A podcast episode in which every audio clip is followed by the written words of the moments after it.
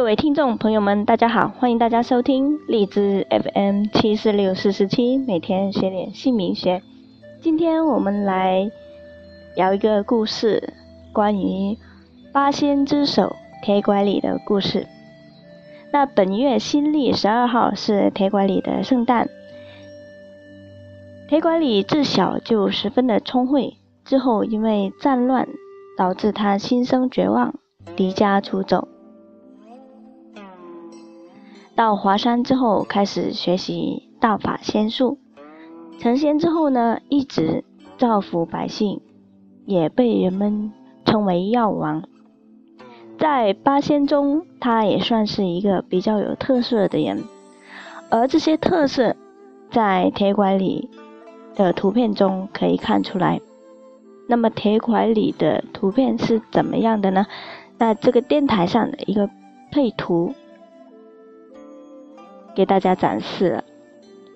那这幅配图就是铁拐李的图片了。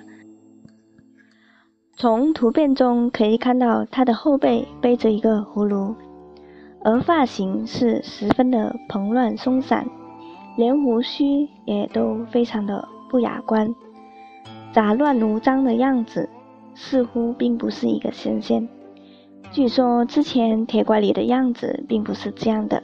而是一个非常相貌清秀的形象。可是有一次，在他练功的时候，要去寻找一位高人，于是让灵魂和肉体分开，并派自己的徒弟看看守身体。可是因为徒弟烧掉了他的肉身，那铁拐李只能借助一个饿死的身体活过活了过来。之后才变成铁拐李图片中的样子。在铁拐李的身旁还立着他的铁制的拐杖，他的一只腿是瘸的，所以走路的时候需要借助铁拐。这也是他这个名号的来源，人如其名。而他身后背着的是一个大葫芦，这个葫芦是一个非常特殊的法器。有的故事中说这个葫芦是用来装酒的，而还有一些故事说是用来装药的。据说当年八仙赴宴需要过海的时候，就是用这个葫芦得过海。我们来了解一下铁拐李的葫芦。他的形象是非常的深入人心。每当提到这个人，人们想到了除了他的铁拐之外，就是铁拐里的葫芦了。那么，铁拐里的葫芦是用来做什么的呢？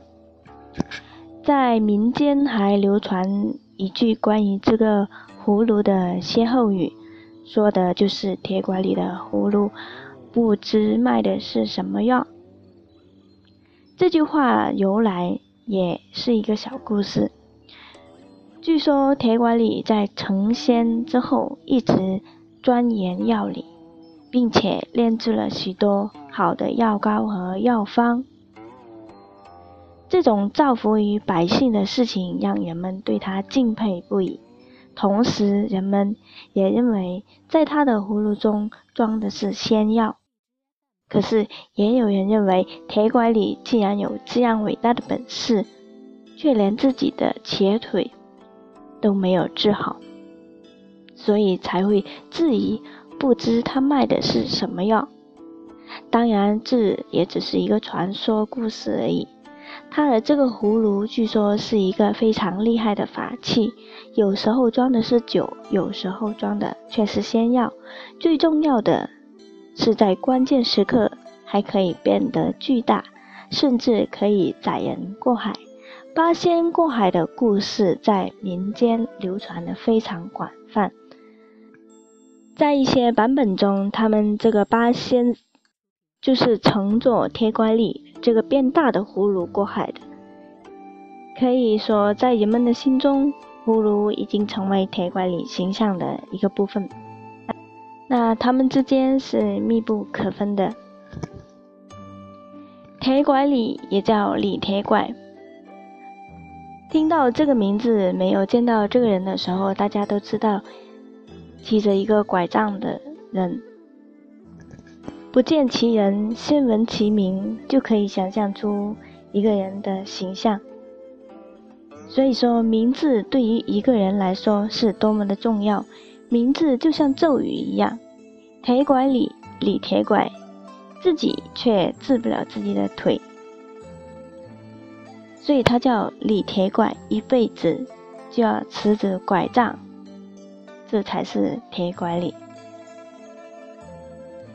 今天佩妍老师就跟大家分享这个民间故事，希望大家能够喜欢佩妍老师的电台。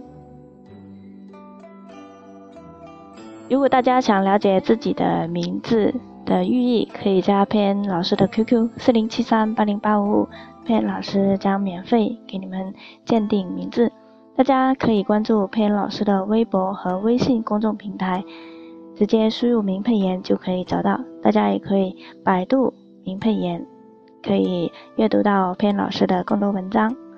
那今天非常感谢大家的关注和收听，我们下一期会分享更精彩的内容，谢谢大家，再见。